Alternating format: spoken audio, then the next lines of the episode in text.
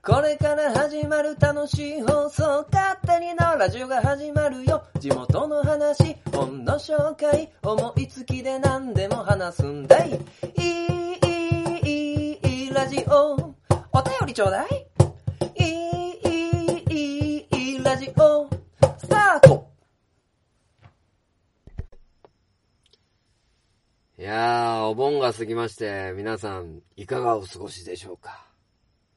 で、まあ、あのね、この勝手に縄ラジオでもね、何回も、何回もね、もう、一年に一度の大きいイベント、花火大会があるっていうことをですね、あのどんどんどんどん、あの伝えて、まあ、告知じゃないですけど、まあ、皆さん楽しみましょうよ、みたいなね、まあ、感じのお話を何回もさせていただいたんですけど、まあ、ただね、あの、こんだけ言っといて自分が仕事で行けないっていう ことがあったんですけども、まあまあ仕事ではあったんですけど、まあ、あの東海市をですね、その期間、まあ車で走ってました。でね、あの本当にね、印象的な風景だったんですけど、まあ僕ね、あの産業道路からで、あの、大池公園に近く、の近くに行く仕事ではあったんですけど、その花火の期間ですね。だったんですけど、まあまあまあ、あの、街をですね、東海市を練り歩くわけなんですけど、まあ、ところどころにね、あの、花火を見て楽しんでる人の、まあ、姿っていうのをね、まあ普段ね、そんなにまあみんな夜出歩かないとは思うんですけど、まああの花火大会の時に限ってはですね、まあ家の外なり、まあ見やすいところに出て花火を見てたり、まああとは歩いてなんか帰るカップルだとか、まあそういうね、あの人が本当に溢れて、で、花火を楽しんでいるっていう風景は、なんかね、あの東海市に一体感っていうのを感じて、ちょっとなんか、まあ花火も見つつ、そういう人も見つつ、なんか楽しめてる自分っていうのがいてね、なんかあの、この風景を来年も見たいな来年はできたら、その参加してね、あの、大池公園で見たいななんて思いました。まあもし行ってない方がいたらですね、あの、ぜひぜひ来年はですね、その、一緒になって楽しめたらいいなと思います。勝手なラジオ第74回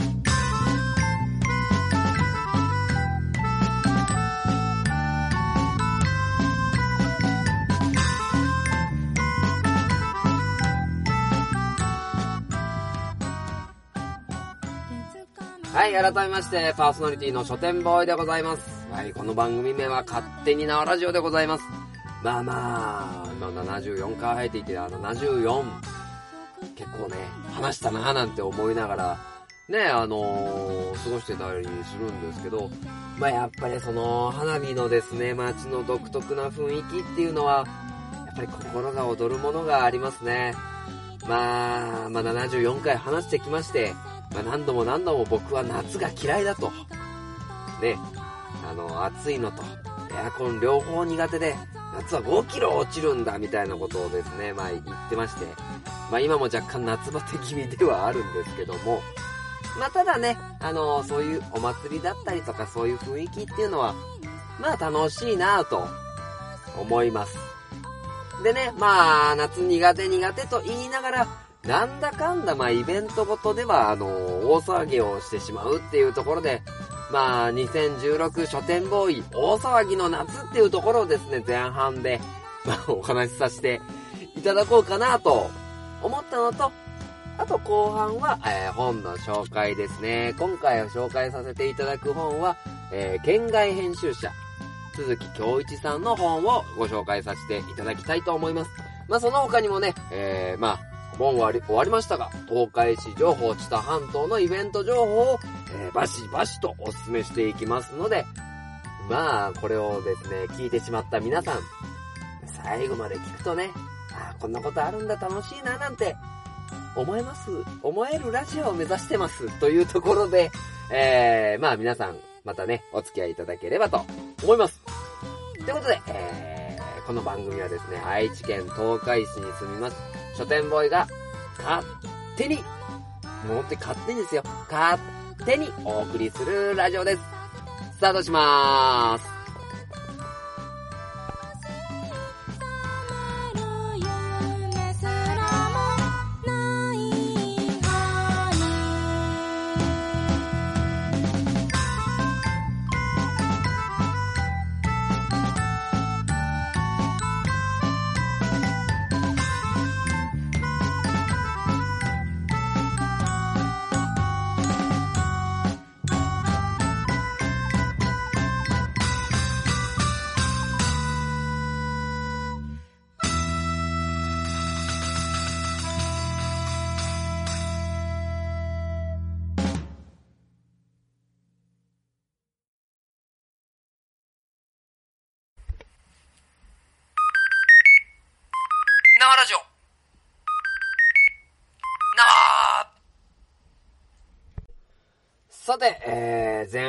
はですね、まあ、書店ボーイ大騒ぎの夏2016、まあ、タイトル変わったかもしれないですけど、まあ、この話をまあね、えー、まあ、夏、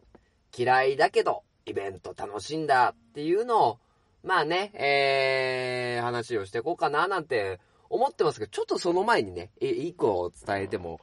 いいですか？いいですか？いいですか？あのー、まあね、まあ、このラジオでもちょこっとお話ししたんですけど、まあ、僕がですね、まあ、今はちょっと事情あってやめちゃいましたけど、婚活パーティーの司会を、まあ、やってて、で、あのー、その婚活パーティーの方からちょっと連絡もらって話、まあ、別件で話したんですけど、まあ、その後にさらっとね、書店ボーイさん、書店ボーイさんが司会やったイベントの中で、カップルになった人が結婚しましたよって聞いて、おう、本当ですか？こりゃ僕、キューピッドですね っていう話をまあ、もらいまして、これ嬉しかったですね。まあまあ、いろいろ、ね、まあ参加してる人、いろんな人がいましたけど、まあその中で、あのー、自分が関わって、まあ結婚したカップルっていうのは、なんかカップルのね、方がいるっていうのは、まあやっててよかったな仕事の醍醐味ってこれだよなってか思うことができましたね。いやもう本当にその方の名前もね、えー、どんな方かっていうのも、まあ名前聞いちゃうとね、まあ個人情報に触れちゃうんで、教えてもらえなかったですけど、まあ、あの、本当に、おめでとうございます。声を大にして言いたい。僕がキューピッドです。はい、ということでね。まあ、ちょっと嬉しいご報告があったので、まあ、吐き出すとこね、ここしかないんで ね、あのー、ちょっと、ちょっと、あのー、頑張りましたよ、書店ボーイくんっていう感じでね、えー、自慢です。はい。というとこでね、まあ、今回はですね、まあ、全然話それましたけど、あのー、書店ボーイ大騒ぎの夏2016っていうところでね、まあまあイベントごとがあって、楽しんできました。はい、楽しかったです。ねえ、まあ、一応二つね、あの、大騒ぎしてきたんですけど、まずはですね、まあ家族旅行に行ってきました。行った場所は静岡県の、えー、なんて市だったかな？大井川鉄道ですね。まあ今や SL が走ってるっていう、あの SL 機関車のね、あの風景を楽しめる、ね、あの街なんですけど、まあ今ね、まあ結構ご存知の方もいるかもしれないですけど、まあその SL のトーマスが、えー、走ってるんですよ。大井川鉄道に。で、まあ息子も、若干トーマス離れを起こしつつ、実際トーマス見たらどうなるかなと。まあね、3歳だからまあそろそろ、まあ離れるなんとかレンジャーみたいなところが好きになる年齢なんだけど、まあ生で走るね、えー、トーマスを、まあ今のうちに見せてあげたいっていうところで、えー、大井川鉄道行ってきました。で、まあ、実際には乗らなかったんですよ。あれね、もう結構1年ぐらい前からもう予約が取れない。ね、乗る。っていうところで大人気のスポットになってるもんですから、まあまあ、急に行こうと思っても結構もう乗車券が取れないんで、じゃあ、どうしようかなと思って、まあじゃあ、あのー走ってるトーマスを見に行こうっていう企画で、えー、まあ奥さんに、と話をして、まあそういうものを立てたんですけど、まあまあスポットもね、まあ何個もあって、で、まあトーマスがこうね、川の上を走ってる鉄橋のところでよく見えるだったりとか、で、最終的にトーマス、えー、なんて駅だったかな忘れました。SL 大井川鉄道の千頭駅か。千頭駅っていうその SL の終点の駅まで、えー行って、まあ、そこにもトーマスがいて、で、動、あとジェームスも走ってて、で、あの、パーシーと、えー、もう一台、パーシーと、ヒロそうそうそうそう。デゴイチのね、えー、トーマスの島を走ってる日本の電車っていうところでヒロが、えー、パーシーとヒロは動かないんですけど、パーシーとヒロも、まあ、いるっていうところで、そこで記念撮影を撮れるんですけど、まあ、そこをですね、あのーできたら、並走しながら、あのーまあ、トーマスと走れたらいいなーみたいな感じでね、まあ言ってたんです。で、まあ、その、途中のスポットでトーマスが通過するのを見て、そっから車に乗り込んで、まあ、トーマスをその千頭駅まで、まあ、追っていったんですね。まあ、結局そこではですね、あの、まあ、走ってるトーマスは見れなかったんですけど、まあ、トーマスフェアっていうのがやってるので、まあ、うちの息子はね、トーマスいたよね、パーシーいたよね、いっぱい喋ったよ、みたいな感じでね、喜んでくれててね、まあもうそれがまず大満足。ね、あのあー、なんか、ここに来てよかったなーと思えたんですけど、まあこれじゃね、まだね、あの、大騒ぎっていうところにはいかないんですよ。もう本当の大騒ぎはね、あの、帰る時に起きたんですね。で、まあ、トーマスと並走がしたいっていう、まあ、のもあって、まあ、ちょこちょこ走ってた、走って、まあ、途中でね、あの、見えるところでは、あの、止まってみたりしてたんですけど、なんと今年からですね、あの、バーティーっていう、あの、トーマスの作品の中では、トーマスと追いかけっこをして、どっちが先に駅に着くかっていう競争をしてる、あの、赤色のバス。のバーティーっていうのが、まあ、今年からですね、並走するっていう話になってたんですね。で、まあ、バー、まあ、その、ちゃんとトーマスファンの人は、あ、トーマスと競争、バー、トーマスとバーティーが競争してる、その作品の中に入れるっていうね、あのーシチュエーションがあるんで、まあ、それ、なんか、バーティーとトーマスが一緒に走ってるとこって、見たいなぁと思っていて、で、まあ、もう、トーマスと一緒に走って、だいたいこの時間にその、ね、途中の高架を通るから、それぐらいの時間までに、なんとか車で追いつけば、もしかするとバーティーも見れるんじゃないか。と思って帰りにまあ並走してたんですけど、あのーまあ、なかなかね、あの、トーマスにはなんとか高架でも間に合ったんですけど、ただ一緒に走ってるはずのバーティーは見当たらなかったんですよ。で、あー、なんかトーマスもなんかね、なかなか線路が見えるとこでもすれ違わないし、まあもしかするとバーティーももっと先の方に行ってるのかなと、まあちょっと半分諦めてたんですけど、まあその矢先、うちの奥さんがですね、あの、待機してるバーティーを発見したんですね。で、あー、バーティーっていう感じでバーティー見つけて、で、えー、ちょっと僕その待機してるバーティーを通り過ぎちゃったんですけど、まあうまいことですね、車も来ず、バーティーの真ん前を走るシチュエーションがなんと完成したんですよ。でもね、もうバーティー見ながら、で、息子も、バーティーいる、後ろにバーティーがいる、みたいな感じでチラチラ見ながらね、まあ走ってて、まあ多分ね、バーティーの運転手さん、まあやっぱりそのイギリスのね、えドラマなんで外国の方が運転してましたけど、まあ、僕のね、赤い MPV。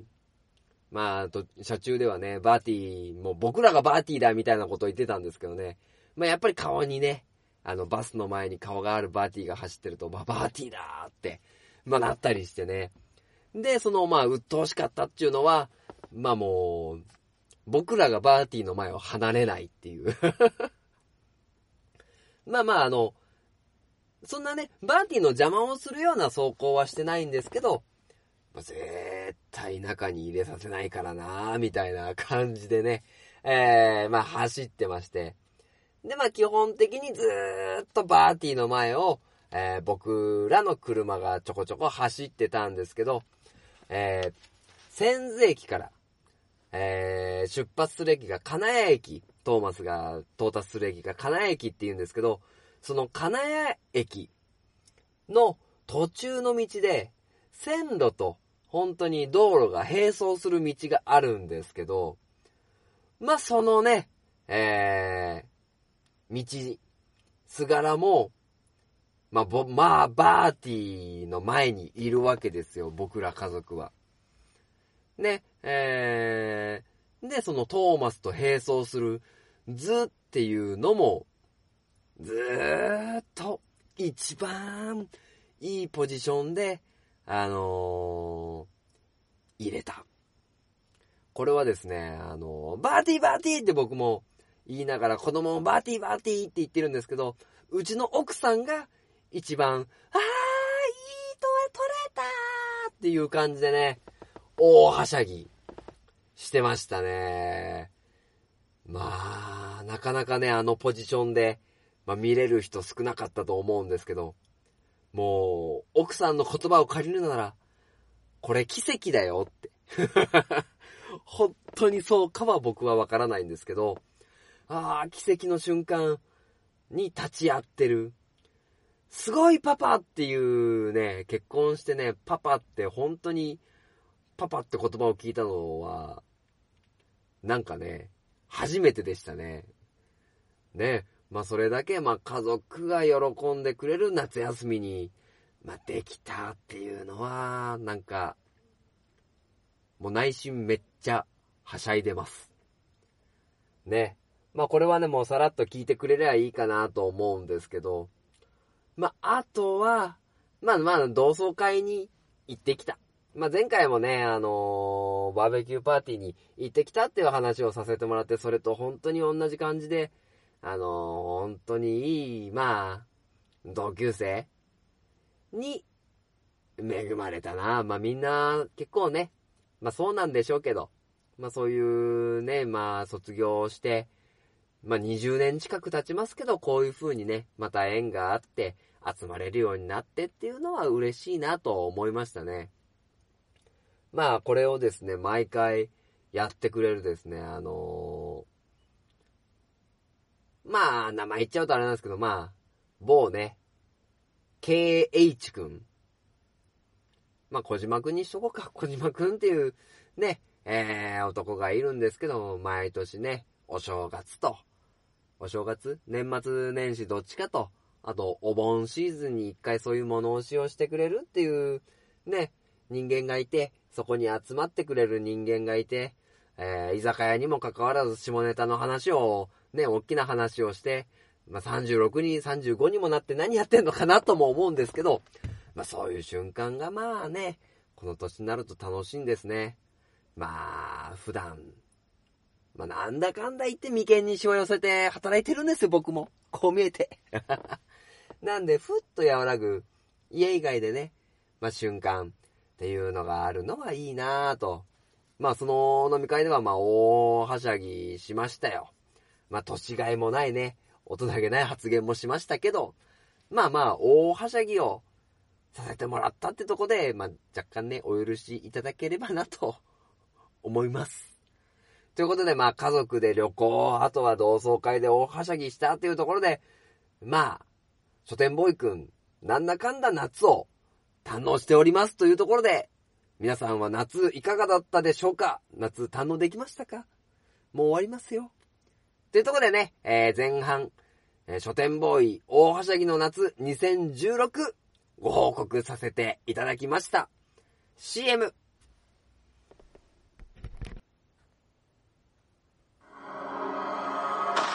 鉄の町愛知県東海市が今危険にさらされている。この街は俺が守る。フラッドイン私は地中深くにある鉄の国アイロニアスから愛知県東海市にやってきた。俺が東海座？この町に新たなヒーローが誕生した。私に力を貸してほしい。共に戦おう戦おう鉄の絆で結ばれた戦士の戦いが今始まる鉄鋼戦士東海座地域限定で人知れず活躍中書店ボーイの花本が上手になりたいのコーナーはい。というところでね、えー今回の勝手なラジオ74回も花本が上手になるために頑張らせていただきますよー。まあ、というところでね、まあもうそろそろね、な夏も、えー終盤戦、まあまだまだ暑い日は続くんでね、熱中症等、なんかね、いろいろ気をつけてほしいなとは思うんですけど、まあお盆も過ぎてね、まあちらし、ちらほらと夏の終わりが見えてきたかなというところでね、じゃあ夏を題材にした曲っていうのも、まあいいのかなというところで、皆さんあの、今年はお祭りに行きましたかね？まあなのでね、えー、まあ夏の祭り、夏祭り。まあそのままズバリなんですけども、まあ、もしね、行けてない方はね、あー、なんかこれ懐かしいな、みたいな感じで聞いていただければ。まああとは僕の花本の成長も感じていただければと思います。ということで、えー今回は花本で、今回花本でやらせていただくのは、夏、祭りですね。では、早速行きましょう。スタートです。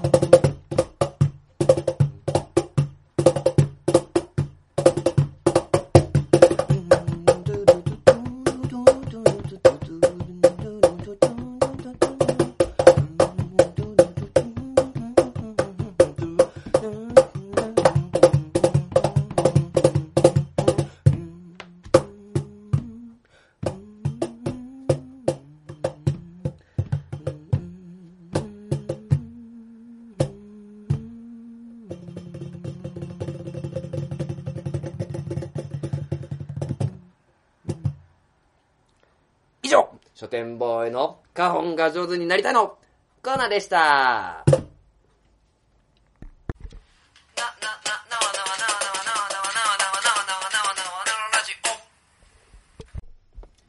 はい、では、えー、まあね、はしゃいで、夏祭りやって、で次はね、えー、もう本の紹介ですよ。はい。ということで、今回は、えー、県外編集者、鈴木京一さんという書かれた、えー、本をご紹介させていただきます。まあ、やっぱりね、僕もタイトルで編集者とか、何々本とかそういった本にまあ結構弱いんですけど、まあ、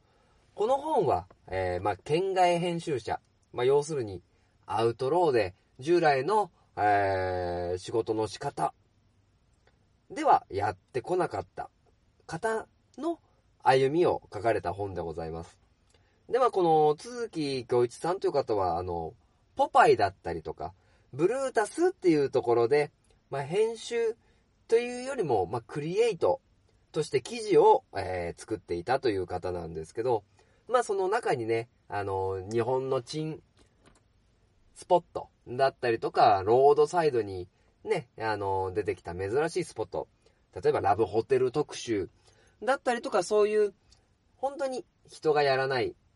で、えー、ただこういうのを発信したら、みんなは、あの、感性として伝えれる部分が多いんじゃないかと、えー、自分の感性を信じた、え、信じてやってこられた方です。で、まあ、あの、この、あの作品の、まあ、大きいコンセプトというのが、あの人の真似をしない。自分の思ったことを形にするっていうことが、あのどれだけ大変で、そして、まあ、どれだけ、えー、まあ、アウトローっていうぐらいなんで、まあ、外れてどんな、あの感じになるのかっていうことを、まあ、書き連ねた本ではあるんですけど、まあ、あの、前回ね、えー、ファシリテーターの、えー、まあ、会議の話、えー、の本を、まあ、ご紹介させていただいたと、いただいたんですけど、まあ、どちらかというと、その本の真逆の本になってます。あの、例えばファシリテーターの本では、あのー、まあ、会議をどのようなゴールを設定して、そこにどうやって行き着かせるための会議のお話だったんですけど、まあこの方はもう初めから編集会議なんて、ただ物を売るための仕事、えー、ための会議でしょ。まあなんか時間に集まって、今のトレンドをまあ分析して、まあその売れるもの、今みんながどんだけどれだけ注目しているものっていうのを探すための会議って、あの、意味あるのかっていうことを、まあ、訴えているわけです、作中で。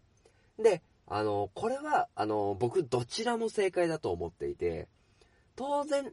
物を売る会社っていうのは利益を追求するためのものなので、じゃあ、その会議をね、あの、効率的に有効的に活用するか、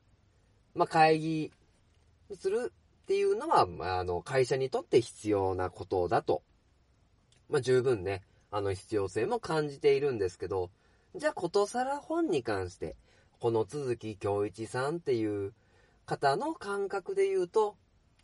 じゃあ、今のトレンドを追っかけたって、面白い本ってできないよね。面白い本って、やっぱりね、新しい発見があって、で、こんなことやるのか、こんな再発見があるんだっていう、ね、そういう観点って必要なんじゃない？それには、じゃあトレンドを追いかける会議なんて必要ないよねっていう、まあ、考え方は対極。ただ、クリエイターと、あとはファシリテーターとしての、会社としての方向性を決める会議っていうどこに価値を置くかっていうことが本当に、まあ、重要。この中では、あのー、重要視されてる。で、この方の意見では会議なんて必要ないっていう。なので、もう本当に、あの、対局にある、まあ、会議っていう部分では対局にある本だなと思うんですけど、じゃあクリエイターって自分から自ら発信を作っていくっていうものの見方をすると、やっぱりそれも正しい。なんで、一概に、あの、これが書いてある。悪っていうことではないとは個人的には思うけども、ただ、あの、そういったところも絶対ある。っていうところ。で、この人は、あの、やっぱり、それだけ言い切るだけあって、やっぱり、様々な、あの、勉強をしてらっしゃる。特にこの本の中で、編集者は DJ のようなもの。メジャーなものだけで攻めたはダメ。ただマイナーなところだけでせもとも、まず人はピンとくるまでに時間がかかる。じゃあ、より良い分量。DJ で言うと、メジャーな曲をかけてあげつつ、あ、マイナーな曲、あまり知られてない曲をかけて、あ、こんないい曲あるんだ、これ誰の曲なんだろうって感じさせる仕事。まあ、これが、あのー DJ で、本にもそれを適用していくべき。っていう話を、まあ、してます。なので、あのこの、鈴木さんの経験則の中で、どういうものが、ニッチだけど響いたのか。どういう風な作り方をしていくのか。まあ、と言いつつ、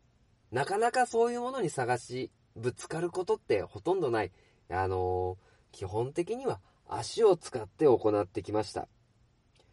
ていうことをもう書かれてるんですね。よくこの方もどうやったらそんな面白いスポットに当たることができるんですかって質問されるみたいなんですけど、わからないって答えてます。結果歩いてぶち当たったものをどう感じるか。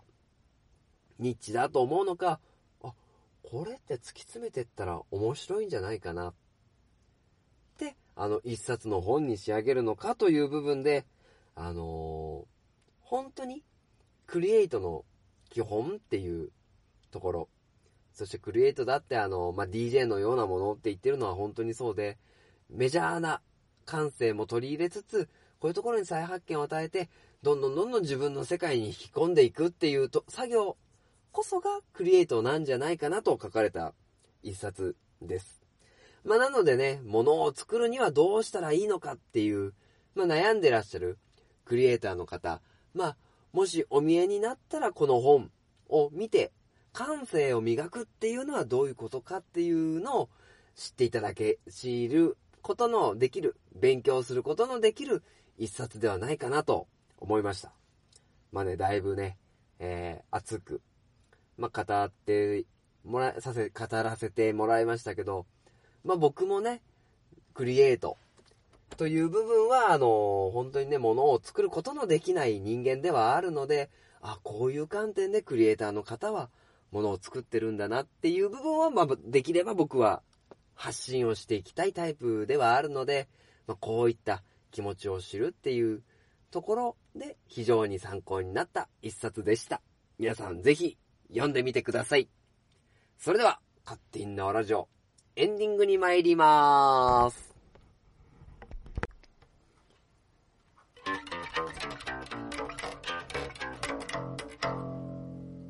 勝手なラジオ。はい、それでは、勝手に縄ラジオ、エンディングでございます。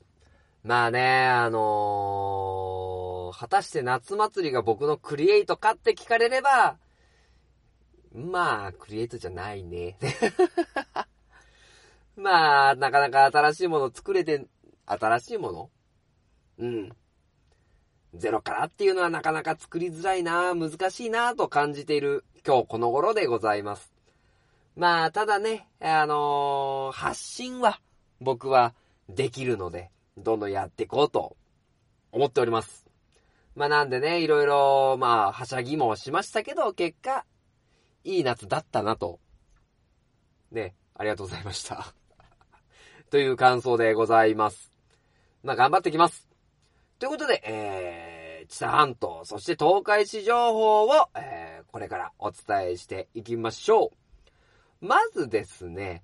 まあ、全体でということなんですけど、ゆるキャラグランプリ2016が今年も開催されます。まあ、と、知多半島からはですね、あの、オーブのゆずこさん、ゆずこちゃん、そしてアグイのアグビー、そして東海市からオニオンマンくんとトマティーヌちゃんが出ます。東海ザーは出ないかなゆるキャラではないもんね。ということで、まあ皆さんね、えー、まあ、応援してください。トマティーヌちゃんは特にね、あの、お友達って、東海ザーはお友達って言ってくれてるので、あの、僕もプッシュしたい。と思っております。では、えー、ともなめ。10月10日10時から21時、えーイナックス、そして商店街、セラモール、常滑駅、常滑塔の森、で、えー各種イベントが行われ、行われますので、皆様参加してはいかがでしょうか。そして10月15日、16日、9時から16時、えー終わり王の古今散策のイベントが開催されます。続いて、半田市。えーこちらは9月17日から10月2日、えーゴンの秋祭りが、えー行われます。期間内にいろいろイベントがあるみたいですけど、まあ、メインはですね、300万本の彼岸花が咲き乱れておりますので、えーゴンの通り道に行ってみてはどうでしょう。そして、南知多町、ミナフェス2016。こちらが9月11日。時間は10時から15時行われます。そして、9月18日18時から20時に、神楽船祭りが行われます。こちらは長さ10メートル、高さ15メートルぐらいの船に108つの提灯をつけて、えーえーと、500メ500メートルの道を航行しますので、まあそのね、えーなかなか見られない風景を見たいという方、いかがでしょうか。まあお盆が過ぎましてね、なかなかそのイベントの、えー開催も少なくなってきてはます、いますけど、まあまだまだですね、各地でいろんな情報、状況、情、ん？イベントが行われております。そして、東海市9月4日から、9月4日11時から16時、オータムコンサート in 大田川駅西、えー大屋根広場で、えー、いろいろなですね、ライブが行われます。まあ、この間ね、東海座で、のことで、まあ、イベントを絡んでくれ、絡んでいただいた、あの、月の夢さんも第2部で出演いたしますので、まあ、皆様ですね、9月4日、大屋根、大屋根広場なのでね、雨の心配はございません。なので、えー皆様ご参加してはいかがでしょうか。そして9月11日、パーツの青空パントマイム、こちら3回公演いたしますので、皆様ぜひご参加してみてください。ということでですね、まあ、まだまだ残暑、暑い中ではありますが、あの暑いイベントもどんどん開催しておりますので、皆様各種イベントにご参加してみてください。さあ、勝手に縄ラジオもですね、まあ、今回は熱くお送りしてきましたけども、まあ、少しでもね、聞いていただけたらありがたいですね。まあ、結構ね、あの、Facebook の知多半島のイベント情報、集まれというサイトにですね、あの、勝手に縄ラジオアップさせてもらってます。あとはツイッターでもですね、書店ボーイというツイッターに、あの、勝手に縄ラジオをどんどん上げてます。なかなかその他以外が、あの、コメントを、ツイッターできてないんですよね。なかなかツイッターでコメントってね、難しいっすよね、タイミングが。僕もここでね、あの、日々思うことだったり、こういうことあったっていうのを発散してるんで、なかなかないんですけども、まあ、勝手に縄ラジオのアップはこちらにさせていただいてますので、よかったらご登録、そして、まあ、お便りだったり、こんなこと話してくださいみたいなものがあったら、書いてくれたら嬉しいなと思っております。ね、えー、頑張ってね、まあ、はしゃいで、勝手に縄ラジオを盛り上げれればと思っております。皆さんよかったらまた聞いてみてください。それでは、えー、勝手に縄ラジオ。この番組は愛知県東海市に住みます。しょ、住みます。絶対噛むなダメだなパーソナリティ失格ですね。ちゃんと言いますよ。はい、この勝手に縄ラジオ。愛知県東海市に住みます。書店ボーイが勝手にお送りするラジオでした。また聞いてください。よろしくどうぞ。大はしゃぎ。